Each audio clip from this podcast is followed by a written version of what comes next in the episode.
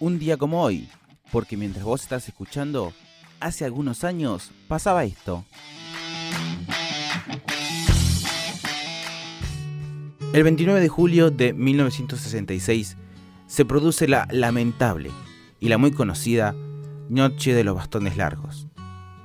En ese momento el dictador Juan Carlos Onganía decide desalojar distintas facultades de Buenos Aires y también reprimir a las autoridades, a los profesores y a los alumnos que reclamaban en defensa de la autonomía universitaria.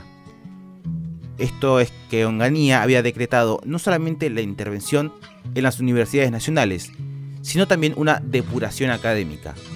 ¿A qué me refiero con esto? Que expulsaba a cualquier tipo de oposición que se realizara dentro de las universidades. Como consecuencia de esto, más de 700 académicos iniciaron un éxodo. Mentes brillantes, investigadores y científicos dejaron el país.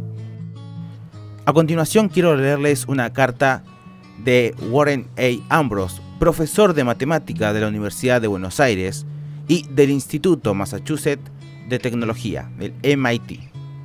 Esta carta fue enviada al diario norteamericano de The New York Times el 3 de agosto de 1966.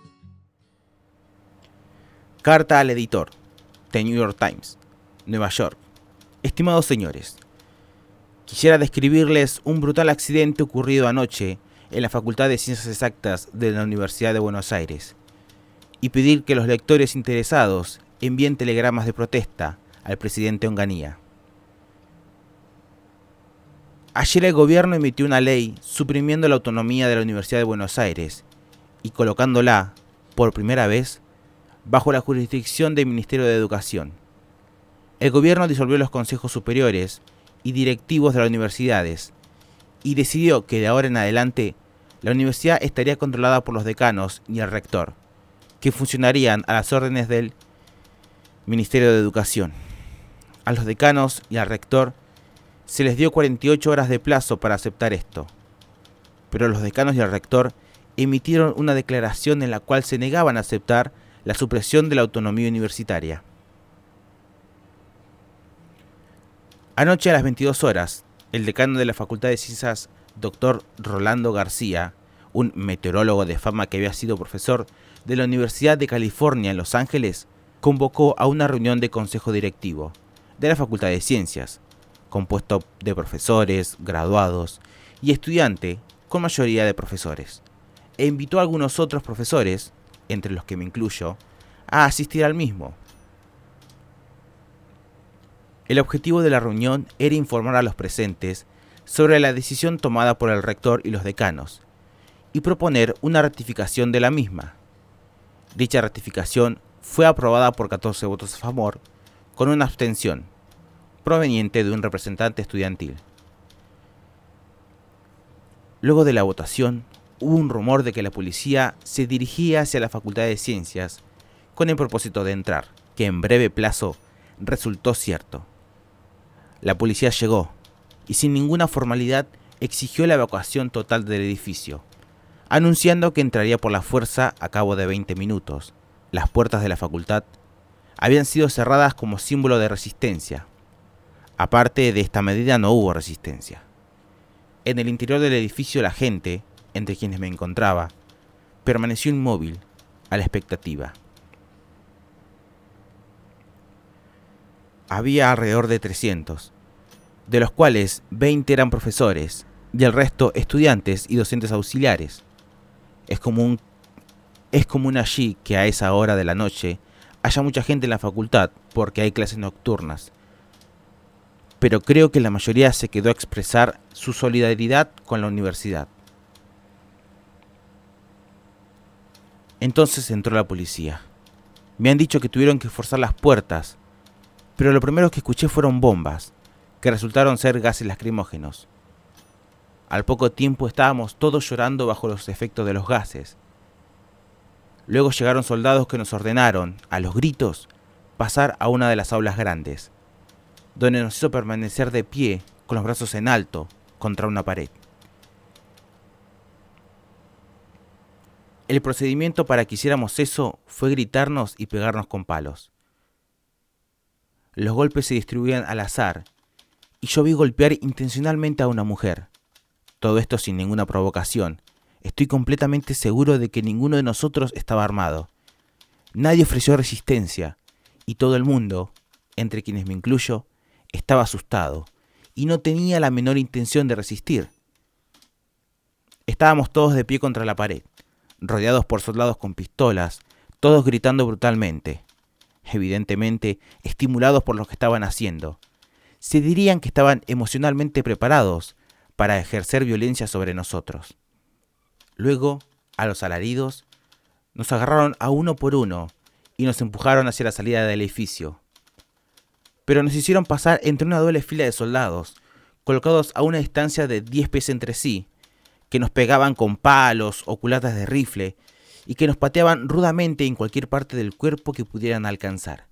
Nos mantuvieron incluso a suficiente distancia uno de otro, de modo que cada soldado pudiera golpear a cada uno de nosotros. Debo agregar que los soldados pegaron tan brutalmente como les era posible, y yo, como todos los demás, fui golpeado en la cabeza y en el cuerpo, y en donde pudieron alcanzarme. Esta humillación fue sufrida por todos nosotros, mujeres, profesores, distinguidos, el decano y vicedecano de la facultad, auxiliares docentes y estudiantes. Hoy tengo el cuerpo dolorido por los golpes recibidos, pero otros, menos afortunados que yo, han sido seriamente lastimados. El profesor Carlos Barbarsky, director del nuevo radioobservatorio de La Plata, recibió serias heridas en la cabeza. Un ex secretario de la facultad, Simón, de 70 años de edad, fue gravemente lastimado, como asimismo Félix González Bonorino, el geólogo más inminente del país. Después de esto, fuimos llevados a la comisaría seccional en camiones, donde nos retuvieron un cierto tiempo después del cual los profesores fuimos dejados en libertad, sin ninguna explicación. Según mi conocimiento, los estudiantes siguen presos. A mí me pusieron en libertad alrededor de las 3 de la mañana, de modo que estuve con la policía alrededor de 4 horas. No tengo conocimiento de que se haya ofrecido ninguna explicación por este comportamiento.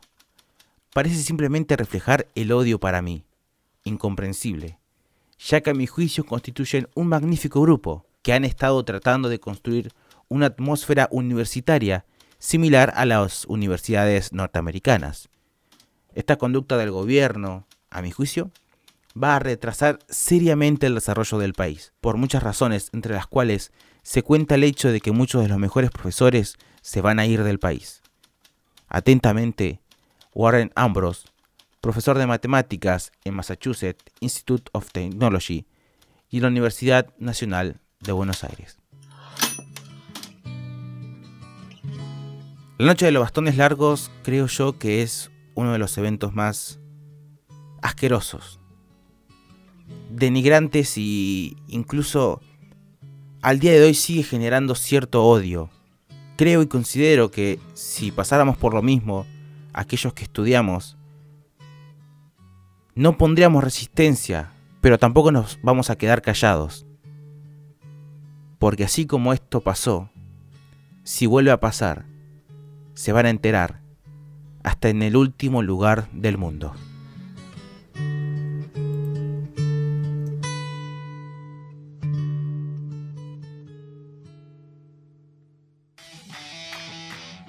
¿Te gustó lo que escuchaste? Puedes encontrar este y más contenido en concafeweb.com. Y también nos puedes seguir en Instagram, un día como hoy, 20-21.